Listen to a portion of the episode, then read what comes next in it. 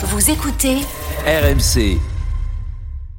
Et ensuite, ben, cette revue d'effectifs du, du Paris Saint-Germain, où, où en cas de défaite, euh, si on, on est, on fait partie des clubs qui, qui, qui jouent pour se qualifier, ben on aurait pu se dire que ça fausse un petit peu. Ben là, ils ont, ils ont su faire les choses euh, bien, voire même, voire même très bien. Et on s'est aperçu tout simplement que cet effectif était tout simplement extraordinaire. Je rappelle que Kylian Mbappé n'a pas joué une seule minute. On sera en direct du Parc des Princes. On guette la conférence de presse de Luis Enrique et bah, tout simplement savoir si c'est un choix de ne pas l'avoir fait jouer du tout ou s'il y a un petit euh, souci euh, physique. Donc, euh, vous saurez ça ce soir en écoutant euh, l'after.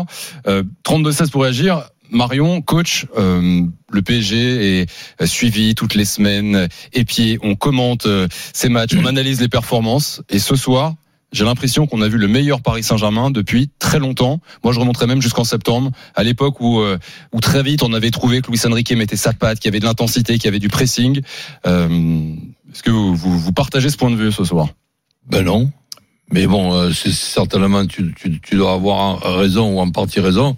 Moi, j'ai vu un Paris Saint-Germain euh, mo- moyen, mais très très sérieux, Hum. des, des, des, des- des changements, donc des changements qui me paraissent être euh, intelligents. On, on retrouve des joueurs qu'on ne se rappelait même pas, Navas dans, le- dans les buts, tout en vert là. Donc euh, le, le, le jeune qui est arrivé, je veux pas. Geraldo. Ber- Ber- Beraldo qui peut jouer arri- arrière gauche, mais là il est moyen, mais arrière central il a l'air d'être intéressant. Pas de pas, de pas de blessure et l'intelligence de pas avoir risqué de blesser euh, Kylian Mbappé.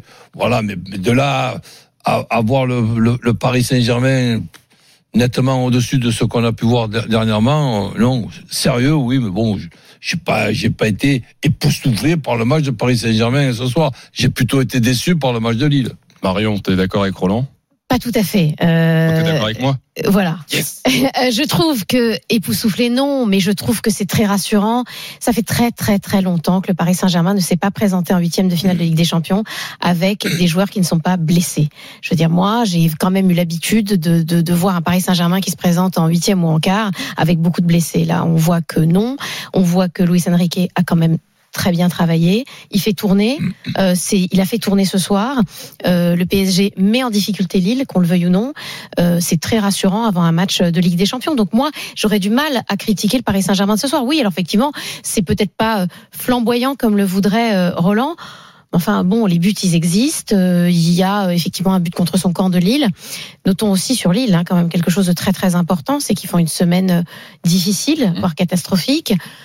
Euh, cette défaite en Coupe de France contre Lyon, cette défaite ce soir contre le Paris Saint-Germain. Mais moi, je suis euh, plutôt optimiste pour Paris. Et, et, et pour terminer, je trouve que, que Luis Enrique fait plutôt du bon travail. On débriefera bien sûr avec vous, mais Lilou au 32-16 dans quelques minutes. Pour commencer sur Paris, accueillons euh, Farid qui nous appelle au 32-16, supporter du PSG. Salut Farid, Oui, bonsoir Thibaut. Salut, bonsoir Farid. Marion. Bonsoir coach. Bonsoir. bienvenue dans l'after Farid. Ben, merci. Bon, moi, moi, mes trois points. euh, mon premier point, ça serait parce que j'en peux plus d'écouter Antonetti commenter euh, le PEV, le Paris Saint-Germain. Bien sûr RMC, il est pas là. Hein. Ah ouais, non, non, mais c'est bien pour ça que là, en fin de compte, j'ai regardé le match, mais j'ai coupé le son parce que j'en pouvais plus. Le deuxième point, c'est pour tous les, détracteurs par rapport à, à Géo trouve tout. Hein, euh, je pense qu'il a- il va, il va, il va taire pas mal de Par personnes. rapport à quoi J'ai pas entendu. Ah, euh, Géo trouve tout, tu sais, c'est le surnom que donne, Ah, qui, oui, oui. fait un donne- petit peu taillé de, systématiquement par, euh, que donne Daniel par à Luis Enrique. Donc là aujourd'hui, je pense qu'il a, plus que répondu. Et puis le troisième point, si on regarde, si on fait un comparatif avec euh, euh, la saison de l'année dernière, la même euh, journée, ben, sans Verratti, sans Messi, sans Neymar, ben, ce coach fait mieux que, le coach pré- précédent. Mais bon, ça j'en ai j'en ai pas de doute en tout cas en ce qui me concerne. Et, et puis surtout, ben, ce qu'on, je reviens à ce que tu disais, coach. euh, oui, on n'a pas été non plus flamboyant techniquement, mais par contre sur le pressing Mm. euh, et pour une équipe qui joue pas, tout, tout le monde ne joue pas ensemble, euh, ben, j'ai trouvé que franchement dans l'envie, euh, je dirais dans ce pressing-là, je les ai trouvés très bons. Et ça fait un petit moment qu'on les avait pas vus aussi, euh, euh, je dirais, euh, embêtants dans ce pressing-là. Et, et je pense que si Lille n'a pas été si bon que ça, c'est peut-être parce que quelque part, coach, on les a, on les a empêchés d'être bons. Donc c'est-à-dire avec les, les joueurs de ce soir, que ce ne sont pas des joueurs remplaçants, mais pour certains, c'est pas quand même tout à fait des titulaires. d'après ce que je vous écoute attentivement, et, et, et pourquoi pas, c'est peut-être moi qui ai tort, donc vous trouvez que le Paris Saint-Germain de, de, de, de ce soir est, est, meilleur que le Paris Saint-Germain qu'on a, qu'on a pu voir ces, ces, derniers temps? C'est pas ce que j'ai dit. J'ai dit, j'ai, c'est pas bien compris. J'ai- dit Moi, sur je le trouve, pressing perso, mais qui est demandé par le coach. Ouais. J'ai dit sur le pressing qui est demandé par le coach, si tu reprends les 6-7 derniers matchs qu'on a eus, on, par rapport au début de saison où on pressait de partout et on récupérait haut le ballon, et ben là on retrouve un petit peu ce qu'on avait, euh, je dirais, Moi, je trouve sur, sur- sur- sur il y a quelques mois. Je trouve ça tout à fait, je trouve ça tout à fait vrai. C'est un PSG vertical qui fait le pressing et qu'on avait perdu ces derniers temps. Moi, je trouve quand même que c'est un jeu beaucoup plus direct. Euh, donc, je suis tout à fait d'accord avec ce qui vient d'être dit. Farid. Bah, euh, Thibaut, moi, je, je, sais pas, coach, il a, il a pas l'air d'être d'accord avec moi. sur- Non, mais c'est-à-dire, j'essaie de voir. Peut-être lui qui a raison. hein, J'essaie de voir ce que fait Luis Enrique et ce que ne fait pas Luis Enrique. Je, je, je le trouve par, par moment très, très, très difficile à comprendre. Mais bon, c'est peut-être euh, nous qu'on n'est pas assez in- intelligents. Ah, bah, je Et- pense, et- si, Mais, mais, mais quand, par exemple, je vois certaines compositions d'équipe de, de, de Ouais, ce qui s'est passé ces, ces, ces, ces derniers mois, ce soir, quand on, on prend 4 à 5 joueurs qui n'ont pas l'habitude de, de jouer, qui n'ont pas l'habitude d'être titulaires, on s'aperçoit qu'avec avec ça, on fait, on fait le meilleur match. Ça veut dire que depuis 7 mois, eh ben, on, là, là, par contre, ça pose pas, ça pose pas de Non, ça problème. veut dire qu'il a Des- fait- des, il a- des joueurs qui sont nouveaux, de, de, de, de Non, mais Roland, ça veut dire qu'il a fait tourner intelligemment, ça.